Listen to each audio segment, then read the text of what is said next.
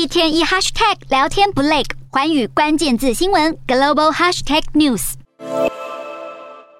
全球最大家具品牌 IKEA 在十五号宣布要出售俄罗斯四间工厂，并永久关闭俄国和白俄的采购物流办公室，进一步退出俄罗斯业务范围，裁员多达一万五千人。不过，公司会支付员工薪水到八月底。IKEA 还打算把仓库中的剩余库存商品卖给员工或客户，引发了部分质疑，认为在这个敏感时期还要在俄国贩售最后一波商品创造收入，做法存在疑虑。与此同时，莫斯科当局锁定了四十九位英国公民，将他们列入黑名单，禁止入境俄国。当中除了有英国国防官员，还有大量的新闻工作者。BBC、泰晤士报、金融时报和卫报等等多间知名媒体的高层和编辑记者们都在名单上。像这些媒体一样受普丁政权打压的俄罗斯反对派领袖纳瓦尼，也传出被当局流放到别的监禁地点，目前下落不明。